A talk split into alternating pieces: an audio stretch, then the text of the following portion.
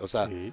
sea lo que sea que te dediques, Ujú. siem- nunca dejas de ser tú tu producto. Agree, sí. Yo digo, le digo mucho a mis seguidores que tengan pocos o muchos followers, pero ustedes son un canal, son una marca. Ujú. Véndanse bien, ¿no? O sea, Sí, sí, sí. aprende a, ven- a venderte. Hola, yo soy Humberto Herrera y te enseño a venderte mejor a través del branding personal. Soy speaker y llevo más de 10 años capacitando a los equipos comerciales de grandes corporaciones y a los CEOs que las lideran. Estas empresas terminan incrementando sus ventas a medida que ellos aprenden a venderse mejor. Te doy la bienvenida a Aléjate del 97%, el podcast especializado en branding personal donde conocerás historias, vivencias y consejos de personajes increíbles que mejoraron su vida de manera exponencial cuando decidieron construir su marca personal. Si tú aprendes a venderte mejor, vas a incrementar tus ingresos, tu autoestima y tus posibilidades. Acompáñame a divertirnos y aprender. Disfruta el episodio. Estamos ya grabando y antes de, de empezar a grabar ya me estaba troleando el buen Mau. Mau, Mau, gracias por tu tiempo, gracias por tu... Güey, te voy a contar cómo te conocí y, es, y para mí es un tema importante compartírtelo, güey. Eh, hace, hace ya un tiempo estaba yo teniendo una etapa de mi vida muy de la chingada. Muy, muy, muy, muy de la chingada, güey. Tenía pedos en mi chamba, en mi relación personal, la madre, no sé qué. Y un buen compa, que es el que me presentó contigo, que es este güey, el Iván, eh, ¿Qué pedo, Iván? me manda un pinche story en la noche. Yo no podía dormir, me manda un story del Bretón, güey. Ese pinche bretón era incorrectísimo, güey. Güey, no mames. O sea, por más que la estaba pasando mal, güey, no, no, no, no podía dejar de verla. La vi como 100 veces y cada vez que la veía me reía y me reía y me ponía a llorar y me reía, güey. Y, güey, me ayudaste un chingo, güey. Y, y tu trabajo, güey, eh, sí a veces distrae a la banda, pero, güey, o sea, eh, eh, lo digo en el sentido positivo de, de los, del estrés de la vida y la chinga, pero a veces tiene momentos muy importantes, güey, y quiero agradecerte eso, cabrón. Órale, gracias, qué bonito. Pues qué bonito saber que lo que haces realmente le sirve a alguien. Sí. Muchas veces cuando tú hablas eh, y subes tu contenido a Instagram, tú no sabes qué tanto estás repercutiendo para bien y para mal Sí. en alguien, Yes. ¿no? Mira, te vamos a acomodar ahorita el pelito. No, esto no se va a ver en cámara. Entonces voy a empezar a hablar yo para atraer su atención de este lado. Les presento a Levi's. Levi's le acomoda el, el pelo. Y es bien padre que te lo digan, la verdad. O sea, te agradezco que, que lo digas, porque a veces subimos las cosas con toda la nobleza que tiene la comedia. Sí. Eh, nunca buscamos ofender. En el camino sí va a haber gente que se ofenda. Bretón, el, el personaje que dices, era un personaje donde yo me burlaba muchísimo, curiosamente, de, de los tipos Ajá. incorrectísimos, que son machos, que son homofóbicos, Sí. que son abusivos, que Sí. son...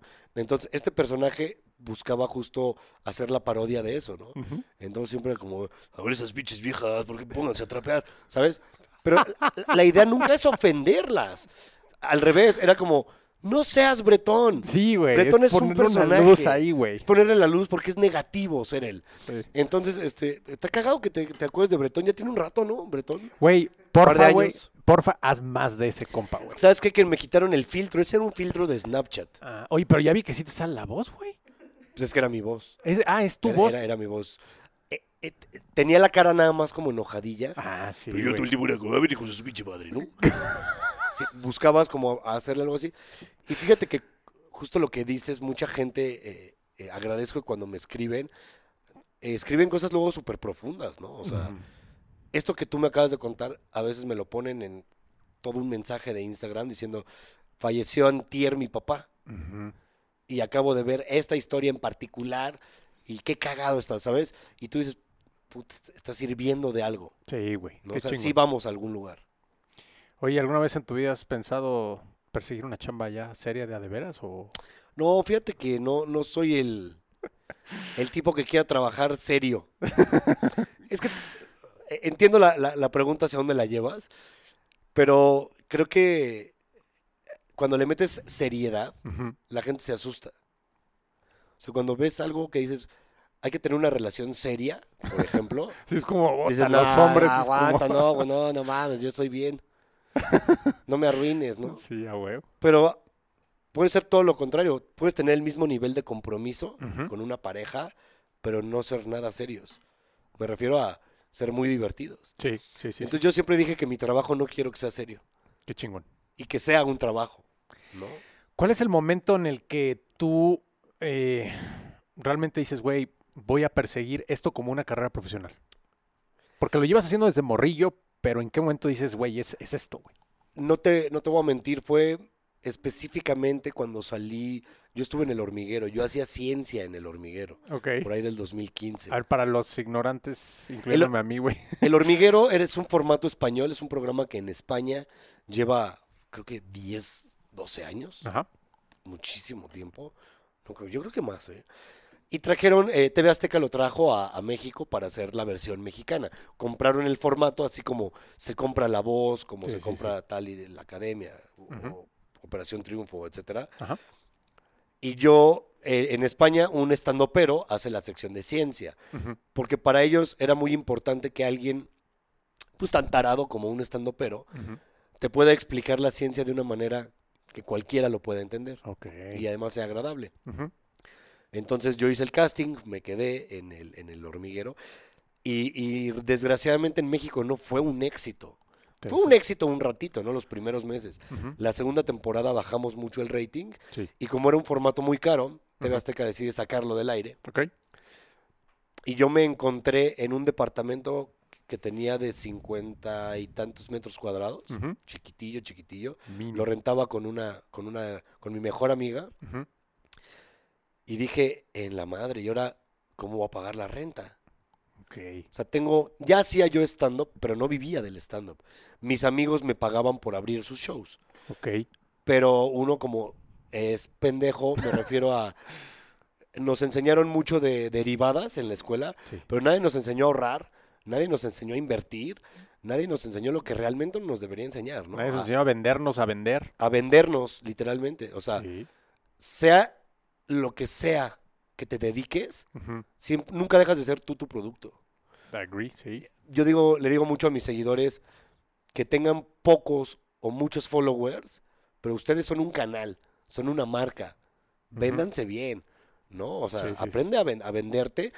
Entonces yo todavía no aprendía a venderme. Yo era un producto de un canal que era TV Azteca, de una empresa. Sí.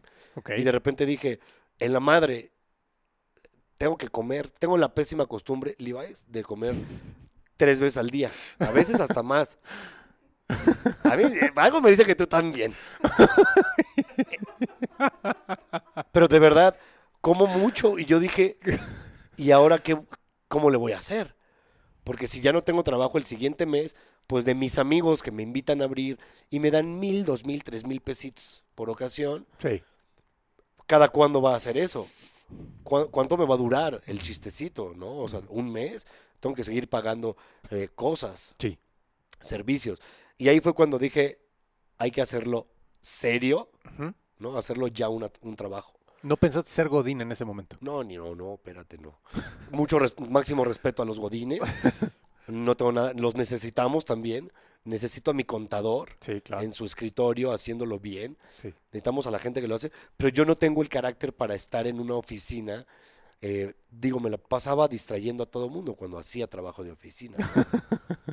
Entonces dije, no, no regreso. Y fíjate que si se me acabara el chistecito, Sí. alguna vez lo he dicho, igual buscaría algo que me tenga moviéndome. Ventas, ¿sabes? O sea, Pero no un escritorio. no un escritorio, no estaría yo en una que qué bonita tu oficina, pero no es para mí. Ya. ¿no? Entonces dije, tengo que hacer algo que, que, que me, me gusta el stand-up, pues ok, vamos a vivir de esto. Ok. Y me acuerdo que fue cuando recibí mi primer cheque, que nunca voy a dejar de agradecérselo a Tania. Tania es una chica que me fue a ver a un show Ujú. y bajando me dijo, oye, me encantó, trabajo para un lugar que se llama Jardines de México Ok. Y quiero que hagas un show ahí. Y yo dije, híjole, te voy a ser sincero, no tengo media hora, que ahí fallé en mi venta, Sí. porque por ahí decían, ya sabes que todo el mundo le atribuye a Einstein frases que nunca dijo. Sí. Entonces, alguien le atribuyó esa de eh, fake it till you make it, ¿no? O sea, tú di que sabes hacerlo hasta que sepas, y si no aprendes Sí, en el camino. Y yo dije, no, yo prefiero ser sincero y decirle, oye, no tengo una hora de show todavía. La sigo trabajando, la sigo construyendo, pero tengo a dos amigos con los que hago show y te podemos vender un show de hora y media para que lo vendas bien. Y nos lo pagó muy barato, por cierto, pero fue mi primer cheque ya en forma Sí, sí, sí. de ten, esto vale tu trabajo. Y me acuerdo que fue más de lo que yo cobraba al mes en TV Azteca. Madres. Sí. Sí, fue un momento de... de- Por de- media hora. De validación, güey. Sí, y fue media hora de mi, de mi tiempo que digo, no valía media hora mi trabajo. Tiene un trabajo previo Sí. que es muy tardado. Pero aún así, esa media hora me dio mucho más satisfacción que lo que me había dado en aquel entonces la televisión, porque hoy me da mucha satisfacción la tele, pero dije, wow, ¿puedo vivir de esto? ¿Te cae? Y dije, "Si- ¿y si esto lo replico cada mes? ¿Y si cada mes yo busco? No que me contraten, sino yo busco quién, o sea, yo busco mi chamba. ¿Qué te decían tus amigos, compadres, familiares en aquella época, güey? Familiares, eh, me- voy a segmentarlo a mi papá y mi hermano. Mi hermano siempre me apoyó, siempre me ha apoyado mi hermano Sí. en, en todas las, las- las locuras que se me ocurran. Pero mi papá sí tenía la idea de, consíguete un trabajo de verdad. Y yo, pero es de verdad, hay risas de, soy un niño de verdad. O sea, hay risas de verdad. Yo decía, "Ah, hay chamba, hay gente que paga por ver comediantes. Es una industria, Es güey. una industria, es el entretenimiento, está viva, ¿no? O sea, y de ahí hay miles de comediantes que, que- que se, se pasan de repente a, a películas. ¿no? Que se pasan a escribir, que se pasan, o sea, es toda una industria. Sí. Yo le decía a mi papá, quiero que, que veas que se puede, ¿no? Y él me decía, sí, pero nunca vas a tener un seguro de vida pagado por la empresa y un, ya sabes, esta onda del, Sí, sí. de la caja de ahorro, que mi papá era de, fue de empresa toda su vida. Ok. Estaba acostumbrado a eso, a un escritorio, a una vida de un horario. Y para él eso era trabajar. Entonces, para, para él yo no estaba trabajando, yo estaba en el, en el mundo del rock and roll, Echando desmadre. echando güey. desmadre, y decía, por favor, consigue un trabajo de verdad. Y yo creo que fue con el tiempo que vio, ok, sí, sí, sí es borracho, pero buen muchacho, ¿no? O sea, es, es responsable, paga sus impuestos, Sí. ya tiene su seguro de gastos médicos, porque yo todo eso se lo cuento Ajá. con toda la intención, Ah, güey. ¿no? De, lo, lo estoy haciendo bien, papi. Sí, sí, sí. Y es como ya tengo, tengo inversiones y tengo esto, y te- o sea, eh, estoy utilizando el dinero, no solo me lo estoy gastando. Ujú, O sea, él lo vio como, ah, ok, est- está haciendo su camino bien. ¿Qué sigue después? No parar. Escuché hace poco en un podcast justamente alguien que hizo una gran referencia sobre la música. Y dijo, lo, lo, lo malo de un músico es que si tienes un hit tremendo, Sí. se puede acabar. Va, va a llegar el punto donde acabe. Ya estás trabajando en el siguiente hit. Y, y, y sí me hizo pensar mucho, porque la realidad es que todos estamos acostumbrados al ya la hice, Ujú. me está yendo súper bien ahorita, pero hace un año nadie se imaginaba que el mundo se iba a detener Cabrón. con una mascarilla. Iba a durar dos semanas. Iba a durar dos semanas, decíamos, ¿no? Ujú. Ay, sus, sus mamadas. y resulta que no, que ya nos, ya nos tardó más del añito. Sí, güey. En el, en el mundo del entretenimiento, por ejemplo, ya llevamos más de un año. Digo, se ha podido pisar algunos escenarios cuando abren de repente con 30% de gente o al aire libre, los autocinemas y todo esto. Pero regresar a lo que hacíamos, como lo hacíamos, no hemos regresado. No hemos pisado un escenario como queríamos o como estábamos acostumbrados a pisarlo. Entonces, ¿qué sigue? Pues, seguir chambeando. Si ya hice un, un especial, ya tengo un especial en una plataforma, pues ya estoy, ya, ya tengo el otro. Y cuando grabe el segundo, la gente me va a decir, estuvo increíble, ¿dónde está el tercero? Sí, a huevo. ¿No? Este efecto serie de Netflix o Amazon, Sí, sí. que te la comes en un día, la serie. ya estaba salivando, pero la. Ah, no, cada quien. No, no voy a venir a tu programa a se, decirte, se respetan, a se decirte respetan. que como, así que no. Pero te acabas la serie en un día. Y, y todos vivimos ya en esta rapidez de contenido que es de, ¿y qué más? ¿No? Y hasta le escribes a Netflix encabronado, ¿cuándo sale la siguiente Sí, temporada? ¿qué onda, cabrón? Pónganse a trabajar. Y ya no nos tomamos el respirito de, del, ay, voy a disfrutar. No, no, no, es, Quiero y más. es eso, es, es fútbol. ¿Cómo, cómo llegas, cómo llegas a Netflix? Em, una productora mexicana Sí. Logró, ganó 17 especiales en Netflix para toda Latinoamérica, no solo en México. Ok. No, no sé cómo lo lograron ellos, si, si fue dedazo o trabajo o mostraron algo Sí, o simplemente eran muy buenos en lo que hacían. pero lo lograron. Lo lograron. Nunca investigué de más. Y resulta y resalta que el director de esa productora, yo ya lo conocía, lo conocí en TV Azteca, él era director de contenido en Canal 7, donde estaba el hormiguero, y fue a ver mi show. Me dijo, oye, no te voy a ilusionar, pero estoy yendo a ver todos los shows de todes Ujú. les comediantes. Ay, verga, es que me caga ese pedo, pero bueno, luego hablamos de eso. A mí también me cagaba, después te digo cómo lo entendí. Ok. Eh, el, el tema de estoy yendo a ver a todos y a todas las comediantes. Sí. Quiero ver tu show. Entonces eh, le regalé boletos. Y cuando salió del show, me dijo, me encantó el show completo. Este. Quiero que abras el de. Ah, no, Sofía me invitó a abrir su show de Netflix. Ajá. Y el que dirigía todo el contenido de Netflix en Latinoamérica, junto con este director, Sí. me dijeron, eres de la siguiente tanda, ¿eh? O sea, me dijo, sí o sí. Te cagaste. Me dijo, sí, sí. me- es, es que me fue, afortunadamente me fue muy bien en Guadalajara Ok. ese día. Me acuerdo que la gente estaba, y, y Sofía también me veía atrás como orgullo, como mamá orgullosa, porque pues, ella tenía la carga de, voy a grabar el especial ahorita. Entonces yo le aliviané también un poquito esa carga. Cuando Mm, ella ya vio al público riendo, yo lo hacía bien, me dijo como, güey, muy bien. Entonces yo salí, Perdón, perdón, perdón, es que me, surge una duda ah, importante ahí.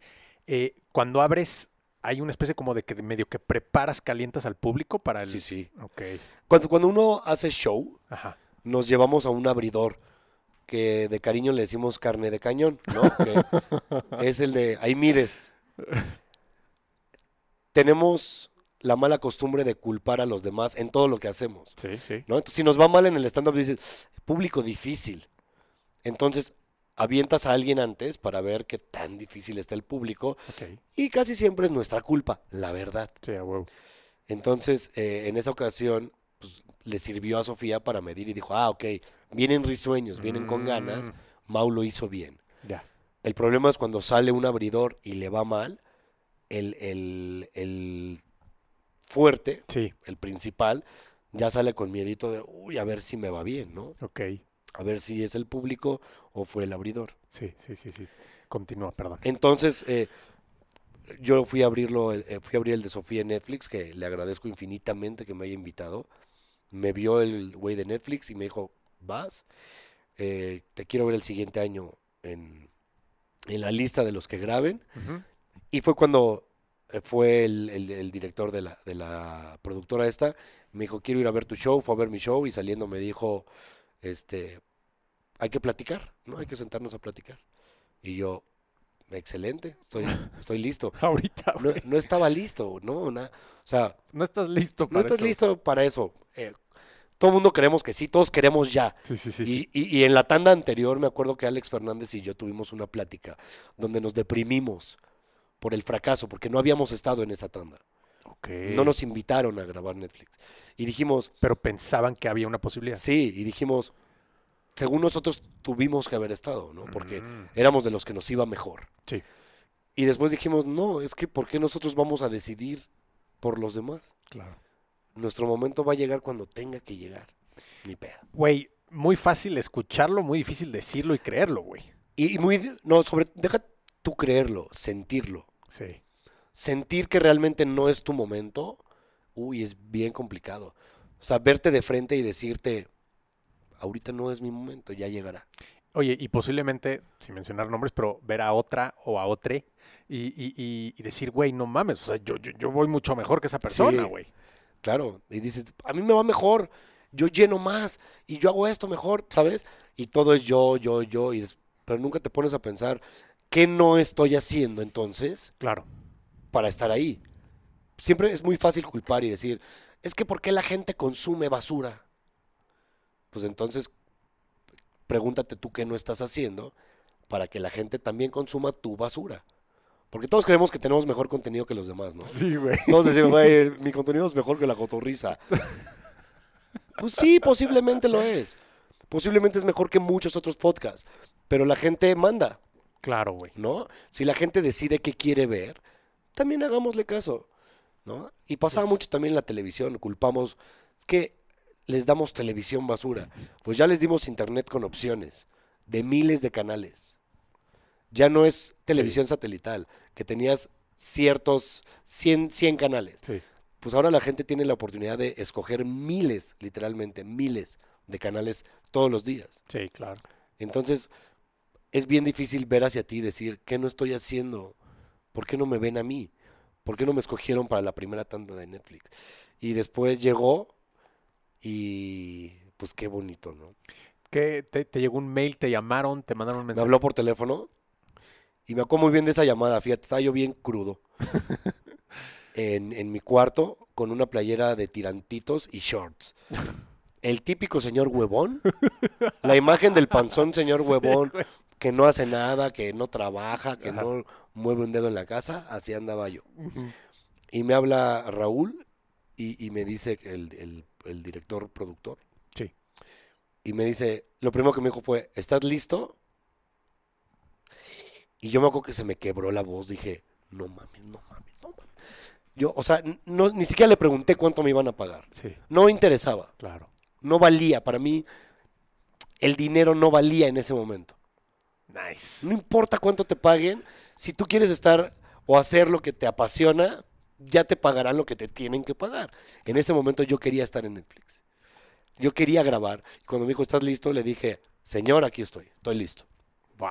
Eh, te- a ver si podemos ir a comer mañana para que me digas dónde, cómo, todos, o sea, me dijo, tú eres dueño de tu especial. Donde tú lo quieras hacer, lo vamos a hacer. Te voy a orientar, obviamente. no- si yo le decía Estadio Azteca, me decía, estás pendejo, Sí, sí, no lo sí. vamos a llenar. Pero me dijo, eh, te, te quiero ayudar para que sea tal y como tú te lo imaginas, donde te lo imaginas, con la gente que tú te lo imagines. Si lo quieres hacer con puros amigos que se rían de ti, bien. Si lo quieres hacer con pura gente que salga a preventa y sean tus más grandes fans, bien. Si lo quieres hacer avisar el mismo día, bien. Ok. Tienes toda la libertad ¿Y qué decidiste? decidí hacerlo en un bar pequeño porque yo sentí que el stand-up, la esencia del stand-up, siempre va a ser de bar. Ok. Bar o teatro, sí, lo entiendo. Pero yo todavía no estaba en un punto para llenar un teatro grande. Hablo de más de... Los teatros bonitos, grandes en México, son de más de 600 personas. Ya. Yo no me sentía con la capacidad. Y dije, yo prefiero hacer algo que sí tengo la capacidad, que es un bar para 200 personas Sí. O un foro para 200, 300 personas, lo puedo llenar y quiero hacerlo muy cozy, mu- muy, personal, que sea a dos metros de mí eh, la primera fila. Gente que yo le pueda decir así, puñito, y me hagan puñito, ¿sabes? Sí, sí, sí, sí. Entonces dije, lo quiero hacer completamente personal y vimos varias opciones y llegó uno que se llama Parker and Lennox, que era un bar de jazz. Eh, antiguamente ese lugar era un banco. Y cuando me explicaron la historia y entré y lo vi, la pared como medio aterciopelada, un, tenía un este un tapiz muy bonito, vi las cortinas, los tubos, un escenario de madera. En la entrada tenían un piano em, abandonado y le dije, "¿Me- ¿podría poner el piano en el escenario? Y me dijeron, lo que tú quieras. Entonces yo nunca había tenido esa libertad Claro. de hacer algo que además es mío. Oye, corrígeme, estoy equivocado, pero eh, las grandes televisoras, etcétera, funcionan al revés, ¿no? O sea, Mm. Ellos te dicen, tienes que hacer esto, te tienes que parar aquí, sí. tienes que sonreír y la madre. O sea, tú no tienes esa libertad creativa. No tienes ni siquiera la libertad, a veces, a veces, de cómo vestirte. Ok. Ahora yo creo que ya ha ido mutando hacia la libertad, un poquito. A final de cuentas tú tienes eh, el- una línea que seguir de un canal Sí. y trabajas para el canal y a- así es, ¿no? Pero pierdes un poquito de libertad en ese camino. Hoy en día eh, sí es muy diferente porque era trabajar para mí. A pesar de que era trabajas para el tío Netflix, pero es para ti. O sea, es, Sí, claro. es tu show, Sí, estás es tu material. Sí. Si tú quieres hacer chistes que a todo mundo van a hacer encabronar, adelante. Es lo que tú vas a enseñar en Netflix. Entonces, pues lo vi y dije, esto es lo que, lo, lo que tengo, Sí. esto es lo que puedo mostrar, esto es lo que me gusta, estoy seguro de este material. Que hay, posiblemente hoy en día hay chistes que ya no diría. ¿no? De ese material, que cambiaría un poco, pero en el momento para mí fue lo, lo me- lo mejor que tenía, Ok.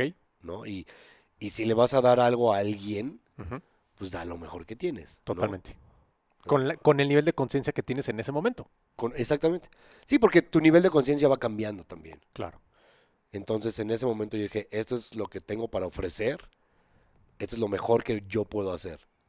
Sí, porque muchas veces lo veo y digo, ay, sí, lo pude haber hecho mejor. Sí, pero en el momento era lo mejor que yo tenía. Yes. Entonces dije, y así lo quiero hacer. Y, y me dieron toda la libertad los de Netflix. Em, fue el primer, esto te lo digo porque me lo contó justo el director, fue el primer especial que regresaron de em, Los Ángeles o Miami, donde estaban las oficinas en Netflix de, de Los Ángeles. Y me dijeron, no le cambiaron nada, No mames. no le quitaron nada. ¿A poco? Sí. Me lo dijo, fue el primero al que no le quitan nada. Cortaron cositas de ritmo, obviamente, Sí, sí. que en edición tú sabes que dices, bueno, aquí hay paja, segunditos de Sí, bla, bla, bla. Silencio. lo- silencios, lo que sea, pero en general me dijeron, de tu material no hay una, un solo comentario, les gusta, así lo vamos a mandar. Fui a las oficinas de la, de la produ- de donde estaba la productora y lo vi así en crudo y yo me acuerdo estarlo viendo con mi manager de aquel entonces, que es uno de mis mejores amigos todavía. Y los dos nos reíamos, viéndome, ¿no? Y era como de, ah, sí está bueno, ya, sácalo. Fuego. Ajá, y me dijo, ¿así te gusta? Y yo, sí, sí me gusta. Y me dijo, ok, le cambiamos corrección de color, Sí. audio, cosas técnicas. Y me dijo, pero así como está, así va a ir, ¿eh? Y yo, órale, va. Lanzan y cómo, cómo cambia tu vida, cómo cambia tu carrera profesional. Pues totalmente, o sea, yo, yo sí he dicho en muchas ocasiones que ubico un antes y un después de mi vida, no, no de mi carrera, de mi vida también después de Netflix. Vi- cómo- co- danos ejemplos de, de cómo han cambiado las cosas. ¿Te trata diferente la gente? Me trata diferente la gente, creo que mucha gente que no me conocía y no se animaba Ajá. a ver mi show, con el de Netflix se animó. Ok. Eh, muchas marcas, cuando vieron que le empezó a ir bien. Empezaron a llegar también. Y cambia también tu confianza. Ok.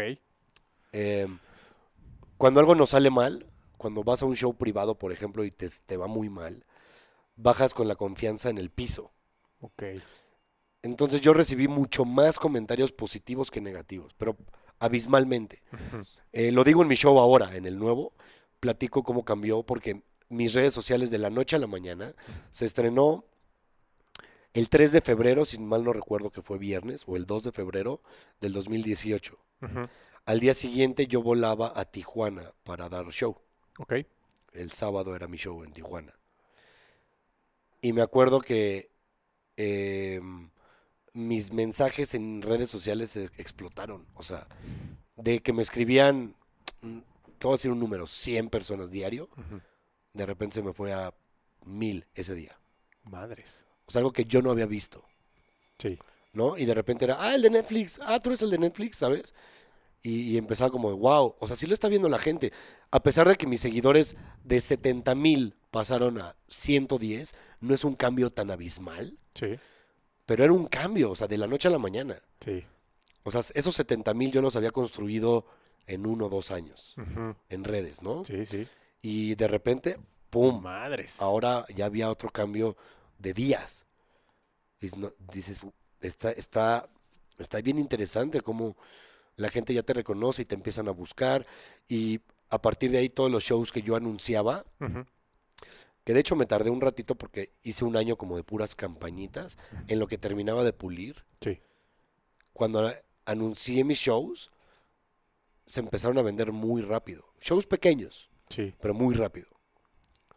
Y antes, un show pequeño también de 100, 200 personas, pues me tardaba punto hasta el mero día, yo creo, llenaba, ¿no? De, llegaba yo al camerino y me decía mi manager, ya se llenó antes de salir al escenario.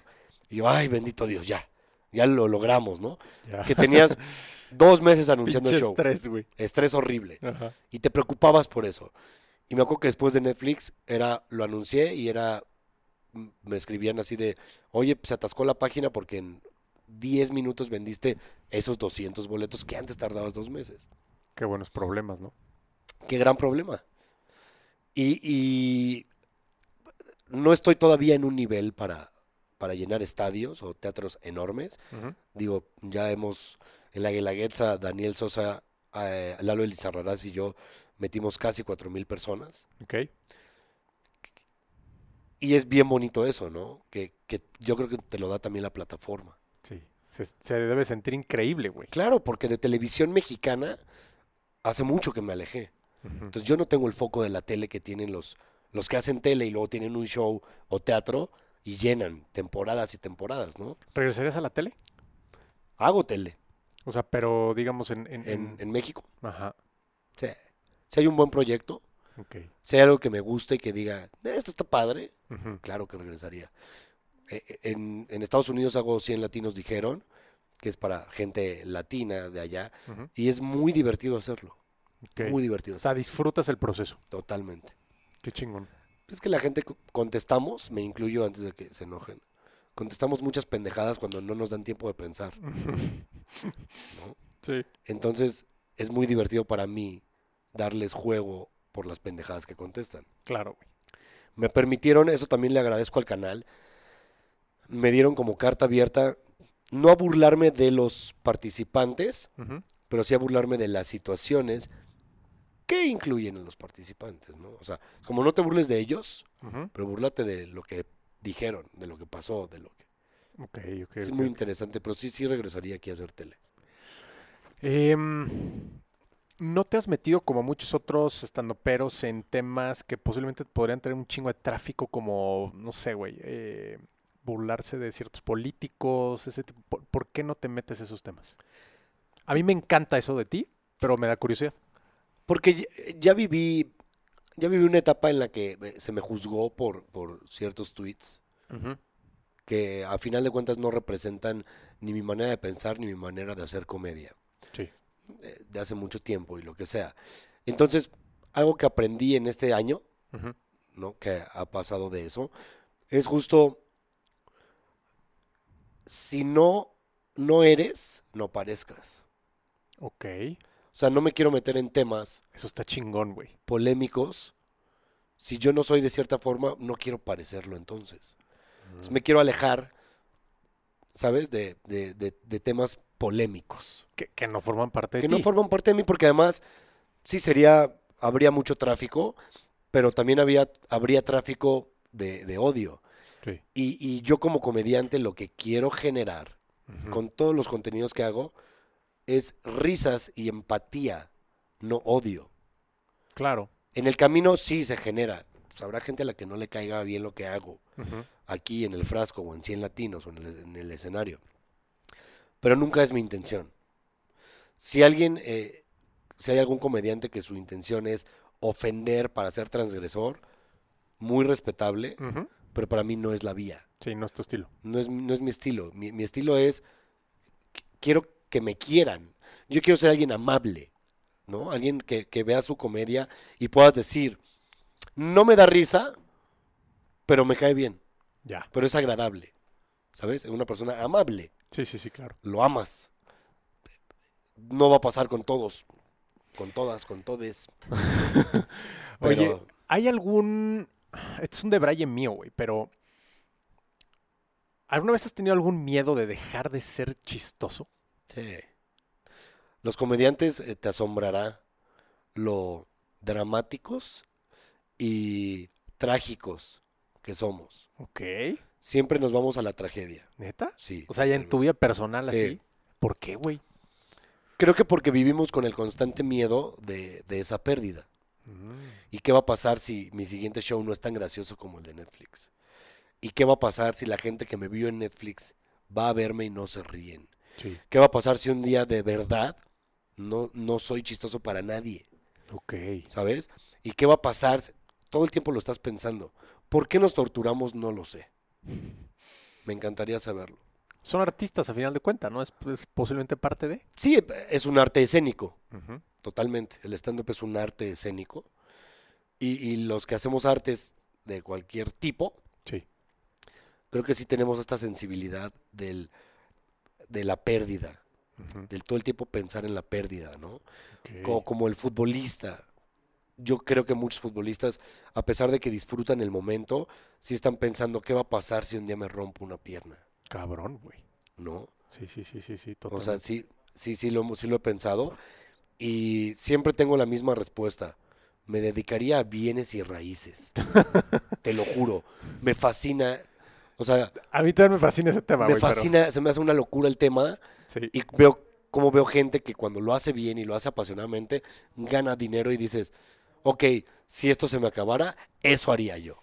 Qué cagado, güey. Sí, vendería así. Yo te rentaría tu departamento, yo te lo vendo así. Me encanta. Me encanta. Sí. Güey, creo que te- además tendrías un conversion rate súper cabrón, güey. Sí. Llega la familia, los haces reír, la chingada, pum, Sí, sí, sí. fírmale aquí, güey. Sí, o sea, una onda de, de que alguien te venda algo a través de la risa.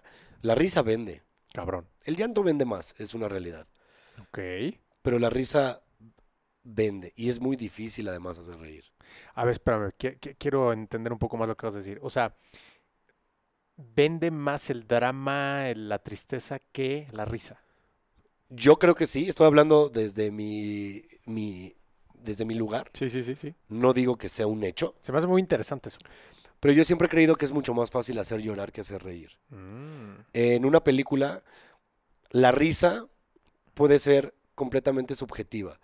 Tú y yo, o todos los que estamos en este cuarto, que hay 85 personas sin cubrebocas, no es cierto. Eh, eh, todos los que estamos aquí en este cuarto, podemos ver la misma película y a ella no le va a dar risa lo mismo que a él, o que a ti, o que a mí. Sí. Sin embargo, si todos vemos una escena donde hay una niña con cáncer despidiéndose de su mamá, No, todos vamos a empezar de, no, no mames, no mames, no mames, no mames, no mames. Y, Sí, y me sí, pasa en las películas. Entonces siempre digo, hay cosas que sí o sí nos van a hacer llorar. Es muy fácil hacer llorar. Cuando te metes en esos temas, ¿no? Sí, sí, sí, sí. Pero la risa va a ser siempre subjetiva. Va a llegar alguien que tú le digas, no man, el show de Maunito está cagadísimo. A mí no me da risa ese güey. Me cagas, güey. Me caga ese güey. Órale, perdón. ¿No? Sí, sí, sí, a huevo. No, pero en cambio todos vimos Titanic y ¿qué pasó? Decíamos, no mames, que se murió Jack, güey. O sea, hay momentos donde dices, ok, y, y, y el drama vende muchísimo también. Sí, cabrón. A ver, No. las noticias, güey. Las, no- las noticias, que bueno, yo ya no, ya no veo Yo noticias. tampoco, güey. Es Tiene un terapéutico rato. dejar de... Tiene un rato que ya no veo noticias y me entero por chisme, ¿no? O sea, Ya cuando pasó un pedote, güey. ajá, ya cuando dices, ¿quién es Cienfuegos? ¿No? Y ya te cuentan y, ah, no, sí se la mamó. Pero hasta ese momento dices, ah, sí, ya te pones a leer. Pero en el momento ya cada que yo leía noticias era algo negativo. Sí. Y si algo no quiero yo en mi vida es ni a gente, ni momentos, ni vibras negativas. A ver, es- esa es una de las preguntas que te quería hacer que me importa mucho. ¿De qué tipo de personas y de qué creencias tuyas has tenido que apartarte en tu camino de, de constru- de construcción de tu carrera y tu credibilidad? Sí te tienes que, que alejar de, de- muchas personas que, que siempre tiran mala vibra. Ujú. Si algo les puedo decir es que aléjate de las personas que todo el tiempo tienen una queja, sea propia o de algún tercero. Es como cada que te veo te, te enojas de algo. En alguna ocasión me acuerdo que hablé con mi papá, porque mi mamá murió en el 2011 Ok. y después de esa tragedia familiar, vino un declive eh, sentimental, eh, emocional, incluso hasta económico para mi papá, que yo lo asocio a la misma pérdida. Correcto. Y hubo una época en la que yo tuve que hablar con él y, y decirle, eh, mi mamá murió, pero tú no. Qué poderoso, güey. O sea, tú todavía estás vivo y muy vivo. O sea, vive. No te, no solo te, te, reproches lo que no hiciste cuando mi mamá estaba con vida. Ujú. No te reproches o deja de sufrir porque ya no está. Pues ella ya no está, nosotros sí. Y tenemos que vivir sin ella. De hecho, hace un tiempo iba a escribir justo un libro que se llama Vivir sin ella Ok. que habla de, de, de- de darnos la oportunidad como seres humanos. Esto era muy particular de mi madre, pero era dedicado a mi papá. O sea, tú tienes que vivir sin ella, Wow. ni modo. Y porque él se quejaba de todo y de repente todo era malo y de repente todo le veía lo negativo, ¿sabes? Y si yo me compraba un coche, ¿y, y qué pasa si te quedas sin trabajo? ¿Cómo lo vas a pagar? Tengo trabajo, lo Ok. puedo pagar ahorita. Sí. Y hay una frase que le digo mucho a mi novia. Cuando lleguemos al río, cruzamos el puente. A huevo. ¿Por qué me estoy preocupando de algo que todavía no ha pasado? ¿Por qué estamos negativos con algo que no ha pasado? Vive. Sí. Hay una frase que me encanta, no sé quién la dijo, dirían que Einstein. Einstein, seguramente. Cualquier cosa ponle a Einstein. Sí, güey. que, que es, eh, tuve grandes problemas en mi vida. La mayor parte de ellos nunca existieron. Totalmente. Es como, como este constructo mental que hacemos eh, de la infidelidad, ¿no? A veces. Que es que me va a poner el cuerno y, y los celos y te empiezan a cambiar el rollo, aguanta, todavía no ha pasado, Tranqui. tranqui, ¿no? Te tienes que alejar de eso, de, ge- de gente que todo el tiempo tira vibra negativa. Te tienes que alejar de las ideas que te llevan a un problema, ¿no? O sea, en, en tu caso en particular, ¿qué, qué ideas cambiaste en los últimos años? Ahora, ahora mi, mi motivo siempre es ayudar de alguna forma. Yo, yo era muy egoísta en el sentido de, pues todo lo que hago es para mí y va a ser para mí y yo trabajo en mí porque yo quiero tener esto, yo quiero crear esto, yo quiero ser el comediante que haga esto. Y ahora lo veo diferente, el chip lo cambié como de, y si ahora veo cómo ayudar a alguien más con lo que hago, como me decías, me ayudó a una sí. etapa de tal. Alguien me decía, me ayudó el frasco cuando fue Hugo el Cojo Feliz y hablamos de cáncer. Un, un chavo con cáncer me dijo, a mí me acaban de detectar cáncer. Y ver el frasco me ayudó muchísimo a reírme también. Qué chingón. A que no todo es, hasta mi tragedia tampoco es tan trágica. Sí, puede acabar en, en muerte. ¿Y luego qué? ¿no? Entonces yo tuve que cambiar ese chip a, a- a no, no, no ser tan trágico y alejarme de pensamientos negativos y de cosas que me generen, que, que me generen un conflicto. Yo no busco un conflicto, yo busco ayudar a la gente a que se la pase bien. Y si lo puedo hacer a través de la comedia, qué rico. Y si lo puedo hacer a través de una fundación a la que le doné un show, qué rico, ya ayudé a la fundación. ¿Sabes?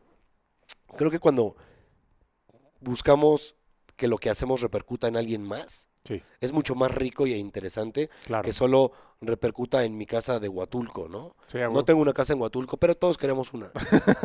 sí, a huevo. Y decir, a huevo, me voy a retirar en Huatulco. Sí. Sí, qué padre, pero en el camino también puedes ayudar a gente a hacer otras cosas. No te digo que te conviertas en la Madre Teresa de Calcuta, pero de alguna forma, cualquiera, poquito, Sí, puedes cambiar muchas cosas. me encanta. ¿Cuál es el error, el error más grande que has cometido en la construcción de tu credibilidad, de tu marca personal? Híjole, voy a tirar mi teatrito. El error más grande que he construido, yo creo que es llevarlo casi todo al alcohol. Ok. Es decir, eh, cuando entré a esta oficina me ofrecieron agua y me dijeron, perdón que no tenemos whisky. Entonces ya es un chiste tan recurrente en mi vida que ya la gente lo da por hecho, ¿no? Es como, este es alcoholicazo. Mm, Y ese fue mi error. Porque todo lo que hago involucra, todo involucra alcohol. Y a veces me gustaría hacer cosas como un one on one, como tu programa Sí. donde estamos tomando agua y también podemos platicar de cosas sin estar borrachos. Totalmente. Y luego digo, ¿y qué va a pasar cuando me aleje de esa imagen? Pues solo puede ser algo positivo, digo, Sí, sí, sí, sí. ¿sabes? No me quiero convertir tampoco en el, en el comediante motivador fit vegano, pero tampoco qu- quiero que toda mi marca y toda mi vida sea o gire en torno al alcohol. Porque además tienes un poder de influencia muy fuerte con la banda, güey. Muy fuerte, muy fuerte. Y una vez alguien me lo dijo, cuando estábamos haciendo el frasco, me dijo, este es el tipo de, de ejemplo que le quieren dar a los jóvenes. Y me acuerdo que más allá de enojarme y decirle, ay, cámbiale, pues pon otra cosa, ve otra cosa, me quedé pensando en, no, no es el tipo de, de influencia que yo le quiero dar a un joven. Curioso momento porque ahí tu, tu, tu ego te pudo haber empujado al otro lado, güey. Claro. ¿No te gusta, cabrón? Pues Sí, no te gusta, cámbiale, ve otra cosa, hay mucho contenido. Sí. Sí, es- también es real. Pero tampoco está mal ver hacia lo que estamos haciendo no tan... O sea, no es una imagen tan positiva. Sí, te entiendo. Eh, también está, está curioso lo que estás diciendo. Hace rato estábamos aquí hablando con eh, Luis Carlos Amano, que es eh, socio de, de Carlos Muñoz, el influencer de negocios. Ya, ya. Y, y- y él decía que una de las cosas que, que le cuesta trabajo a él es que la gente que crea los contenidos de Carlos ha aprendido que entre más controvertido sea el contenido y que a veces incluso sea hasta genere como, no sé, güey, este enojo, hate y la madre, pues jala más cabrón. Entonces, que han empujado a construir una marca que cuando conoces al güey dices, güey, no, no es así, güey. O sea, no, no es tan materialista, no es tan de ese estilo. Claro. Entonces, sí, sí es interesante lo que dices. Sí, porque además de que yo sí soy de ese estilo, jaja, estamos chavos, este, sí, sí me encanta la fiesta y me encanta el alcohol y próximamente eh, voy a abrir una vinoteca No venía preparado, pero. No venía preparado, pero Enzo Wines en Instagram. eh, vamos a abrir una vinoteca en Tijuana. Porque justo hablando con, con unos socios que tengo allá, que hemos hecho shows y, y cosas de entretenimiento, Sí. Decidimos poner eh, eh, una tienda de vinos donde además se pueda degustar vinos y voy a sacar mi marca de vino. Entonces, me acuerdo que cuando lo, lo dije, sí fue un todo involucra alcohol en mi vida. ¿Sabes? Pero también si yo me pongo a anunciar mi marca de pañales, que en algún momento los voy a usar, se sabe. Eh, si me pongo a anunciar mi marca de pañales, pues nadie me lo va a creer. Sí. En cambio, eh, lo del vino, que es algo que yo disfruto muchísimo tomar vino, que ya vi que tienes una meditación con vino, me parece interesantísimo. Porque yo me tomo dos y ya medito solo, ¿no? Ya. Pero dije, bueno, es parte de, pero no quiero que todo sea hacia allá, pero algo, algo que me crea la gente también. Sí. ¿no? Y, y- y es que además es un reto muy curioso, güey, porque em, es algo que posiblemente es una herramienta que te ayuda a conectar más con tu audiencia. Sí, ¿no? Eh, eh, estaba el otro también eh, aquí, Marco de la O, que es el, actor de la serie El Chapo. claro, lo conozco. y- no en persona, pero... ¿con- ¿Conoce al Chapo? No, no, no, no lo conozco. No, no, no, no, no. Si alguien del SAT me está viendo, pago mis impuestos normales. No, no, no. Em, pero, y, y- y- y decía Marco un, un tema interesante, ¿no? Que es, güey, por una parte, esto me ha ayudado cabrón a, a construir mi marca, Netflix y la madre, pero también por otra parte, pues es un pinche tatuaje, cabrón, que Claro, no sé si me lo quiero quitar, me lo puedo quitar, No, igual y no. claro. Y, y es un, un problema que tienen también muchos actores, justamente. y lo tenemos los comediantes, de que, mira, si yo salgo de repente con una comedia súper positiva y motivadora, motivacional y bla, bla, bla, estoy seguro que nadie me lo va a creer. O de repente me vuelvo cristiano, que puede pasar, tampoco me te pierdan la fe. Me vuelvo cristiano y ya todos los días les digo, hola followers, buenos días. Deseo que Dios, ¿sabes? nadie me lo va a creer Claro. siento. Entonces tienes que llevarlo a que tampoco no sea mi marca, el alcohol. No quiero que sea mi esencia, Sí. pero tampoco quiero que dejarlo de lado me quite la esencia. O sea, creo que la gente lo que ve ayudado por el tema del alcohol y que siempre estoy hablando acá a cámara, es que soy alguien muy honesto. Sí. en cómo vivo, en lo que digo, en lo que pienso, en cómo actúo, ¿no? Soy muy congruente en eso. No hay filtro. No hay un filtro y así como lo digo, lo, lo vivo. Entonces, tampoco me gustaría perder eso. Que digan, pues es que ya no toma y, y ahora ya es monje, ¿no? Y se rapó y, y es súper budista y súper cool y ahorita está ayudando en África bien cabrón. O sea, puede pasar, no digo que no. Pero yo lo vería como de, ay, ay, ajá, ¿sabes? Sí, totalmente. O sea, también como marca, tú que hablas, eres experto en eso, te- debes de construirla para que te la crean, claro, para que te la compren. 100%. No para que seas un. Este es un hipócrita. ¿no? Totalmente. Sí, hay, hay, hay un tema que también platicamos hace rato que es, eh, yo creo que existe una línea en donde en los extremos está eh, la viralidad extrema y aquí está la credibilidad extrema. Claro. Y es donde te quieres parar, güey. Y a veces la credibilidad extrema no tiene una viralidad extrema. Claro. Y, y igual es aburridísima, cabrón. Aburridísima, sí, Y hay el otro lado que tienes una viralidad extrema en donde igual y no hay sustancia, cabrón. claro. Y es, Y no puedes perder ninguna de las dos tampoco. claro. Eh, el otro día hablabas de cómo quieres vivir. Y eso también tiene mucho que ver de, de qué te separas y a qué te acercas. Porque siempre te vas acercando a cómo quieres vivir. Quiero pensar. Claro. ¿no? Entonces, yo a veces veo si lo que estoy haciendo o lo que estoy diciendo me va a llevar y me va a ayudar a cómo quiero vivir. O me va a perjudicar. Si me va a perjudicar, pues tampoco quiero ser ese pendejo que no cambia. Ojo. Eh, el que no está dispuesto a cambiar de alguna forma, Sí. para mí es, es- es un pendejo que no va a lograr mucho. Si te aferras a algo por muy positivo, muy negativo que sea, no estás dispuesto a cambiar un poquito pues eh, no vas a perder esa elasticidad, ¿no? De y te alejas del cómo quieres vivir, justamente, Totalmente. ¿no? Y espero estarlo haciendo. No, creo que, creo que va súper bien y pues, güey, otra más de las felicitaciones que te digan todos los días, pero, güey, qué chingón trabajo haces y gracias, por compartir, güey. Gracias a ti. Chingón, Mau. Pues, güey, ya para terminar, la gente que nos está escuchando, que tiene dudas, que tiene, güey, que quiere perseguir su pasión, pero igual y tiene una chamba godín, eh, pero que quiere emprender, pero no sabe, pero tiene dudas, pero, güey, es que me encanta tal, me gusta el arte o me gusta tal otra cosa, pero es que en mi familia todo el mundo hace este tema. ¿Qué le dirías a esa persona, güey?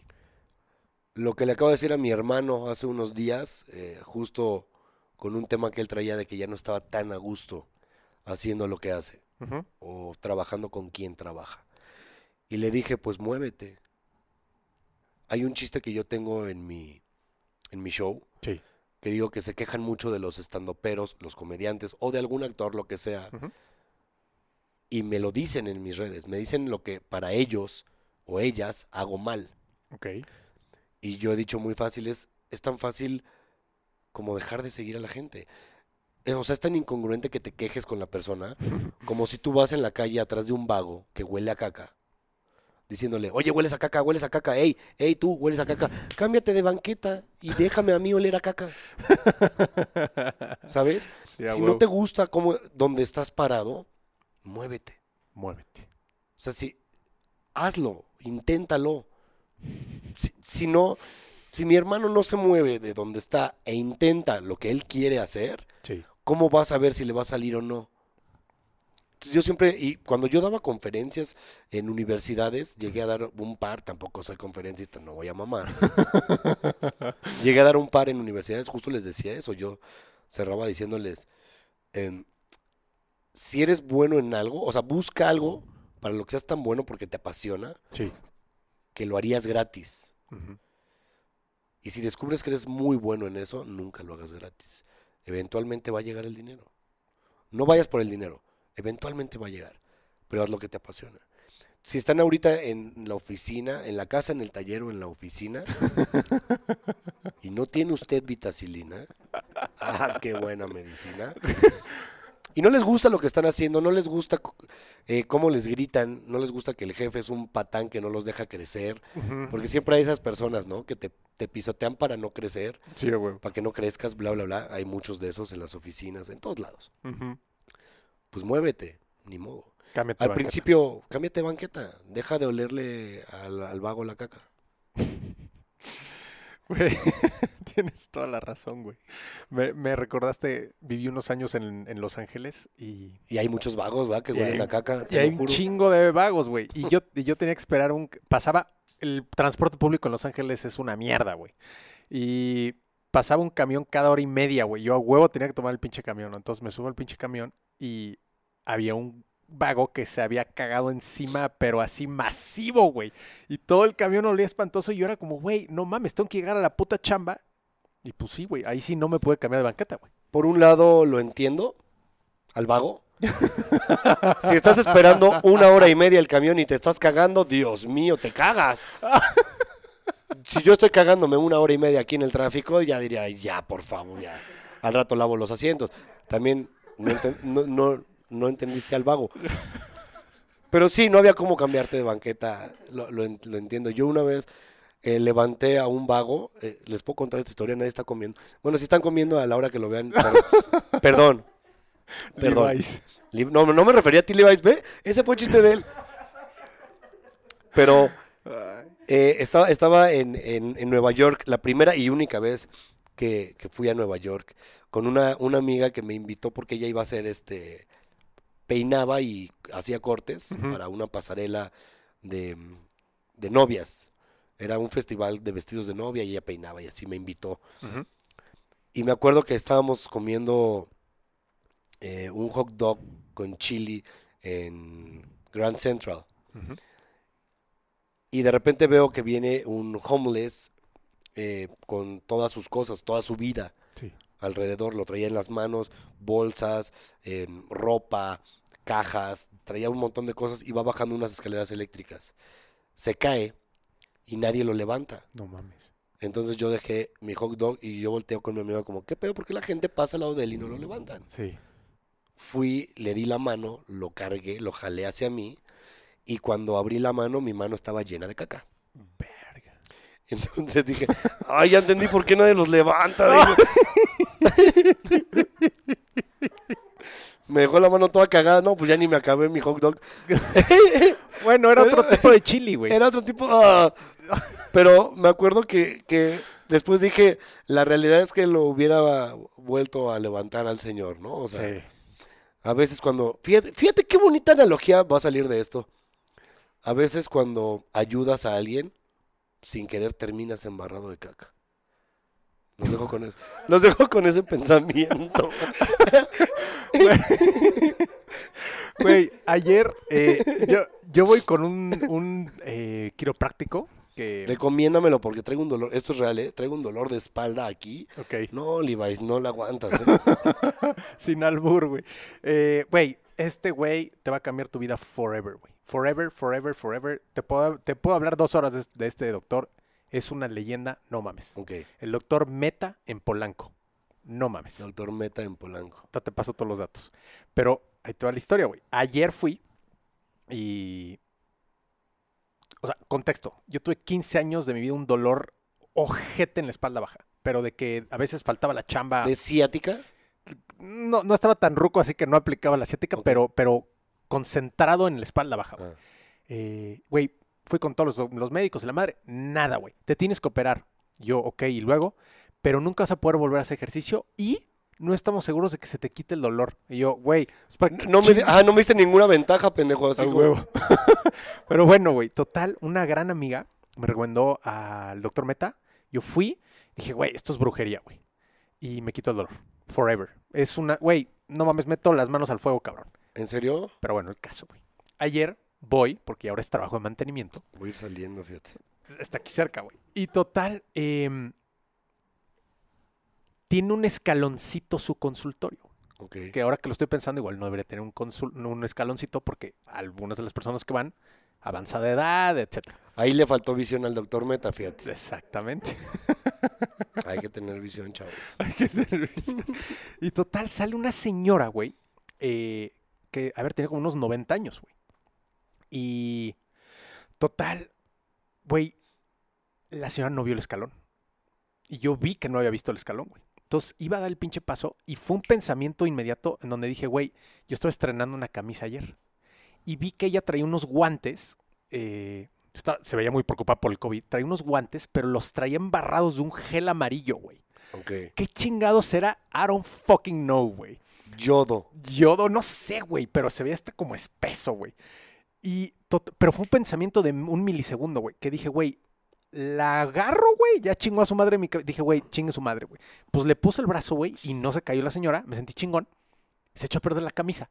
Y en la noche, yo siempre mido mis pensamientos en la noche. Cuando me voy a dormir, es como, güey, lo que hice hoy, estuvo chido, no estuvo chido. Totalmente. Y dije, güey, a huevo que sí, mil Sí. camisas que chinguen a su madre, güey. Para eso son. Sí, o sea, y a final de cuentas puedes comprar otra, Claro. ¿no?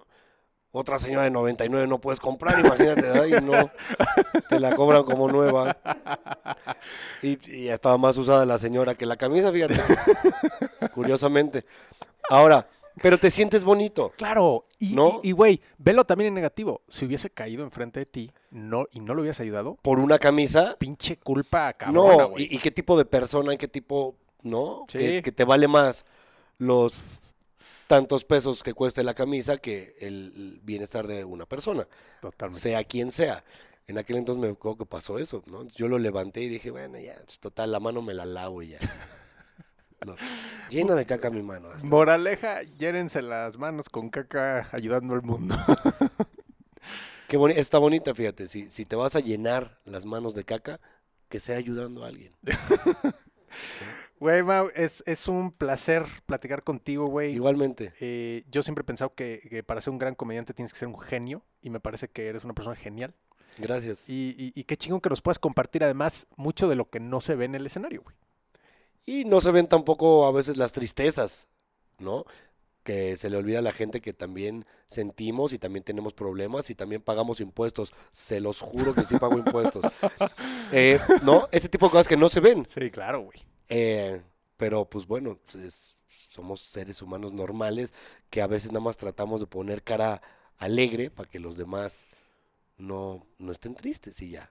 Es algo buena onda. ¿Para cuándo tu OnlyFans? No creo que alguien quiera ver esto, pero además durante muchos años lo di gratis, la verdad, ¿no? Contenido que, que me pedían, pues yo mandaba, ¿no? A ver, ¿qué armas portas? Yo les decía, ahí está la 9 milímetros. Que 9 milímetros exageré, la verdad. Pero no, no hay, no hay manera. Yo ya, ya no le entiendo las, a las nuevas redes. O sea, TikTok de repente quiero hacer cosas y luego veo que todos hacen más comedia que los comediantes realmente. Pero no, no, no, no, no esperen un OnlyFans Eh, pronto. Eso está muy interesante, güey. Llega un punto en donde como comediante profesional ves a los bananas que tienen mil millones de followers y la madre y, y sientes algo, sientes envidia, sientes preocupación. No, no, no. No. ¿sabes qué? Yo disfruto mucho ver a todos los TikTokers y a los YouTubers y a los que suben a Reels, todos los que suben de comedia, lo disfruto muchísimo. A veces sí me da envidia cuando hay algo que digo, ah, eso lo pude haber o yo lo iba a hacer, o yo quería hacer algo similar Sí, y no me atreví. ya. Atrévanse, inténtenlo. y ahí sí me da como envidia, pero la verdad es que yo al, al final disfruto mucho. Ya. Veo el contenido y lo veo como es, ¿no? O sea, la, la- la competencia real, pues es que no es contra ellos. La competencia real es contra mí. Si yo quiero crecer haciendo stand-up o comedia o conducción de televisión, pues, tengo que mejorar yo, no nada más ver o emputarme y envidiar lo que hacen los demás. Sí, pues, es otro problema que tenemos, creo, los seres humanos. Hagas lo que hagas. Sí. Vemos más lo que está haciendo el otro para criticarlo, para juzgarlo, para ponerle el dedo y decir, este güey es una basura, Sí, a huevo. y no vemos lo nuestro, ¿no? La competencia tendría que ser con uno. No siempre es tan fácil ejecutarlo, pero Mm, eh, Sí, porque te voy a decir algo. A, final de cuentas también hay gente muy cagada en TikTok y en Reels. Entonces, o sea, ¿para qué me mortifico si lo hacen mejor que yo o no? Pues, qué padre que lo hacen muy bien y lo disfruto. Prefiero disfrutarlo a nada más ver, ay, ¿por qué no soy yo? ¿Sabes? No, suena difícil, pero te lo juro, no es tan difícil. O sea, nada más es ver qué haces tú. Y lo que yo hago a mí, como lo hago, me funciona. Y te gusta. y me gusta. Chingón. Chingón. Muchas gracias por tu tiempo. No, gracias a ti por la invitación y por prestarme este espacio. Y el espacio, y su espacio, y su espacio también. ¿no? Estamos todos aquí. Gracias por la invitación y este muy buena, muy buena plática. Gracias, güey. Muy, muy a gusto y, y me llevo dos, tres aprendizajes interesantes. Fíjate que es, eh, te lo tengo que decir, me gusta más cuando platicamos en vez de entrevistar. Siento que es, es algo que haces muy bien. Te Y agradezco. también, sí. Porque de- decía Enrique, lo bueno casi no se cuenta, pero cuenta mucho. Saludos, Enrique, donde sea que esté, con quien sea que esté, porque no es un pillo ese. No, hombre, es- Ese cambia, tiene que darnos No. clases, cabrón. cambia, sí, cambia más de pareja que tú de camisas, fíjate. El, el Quique. Llegamos al final de esta súper interesante y chistosa conversación con el buen Mau Nieto. Te invito a que me sigas en redes sociales, Instagram y YouTube, Humberto Herrera Oficial. Nos vemos en el siguiente capítulo de Aléjate del 97%.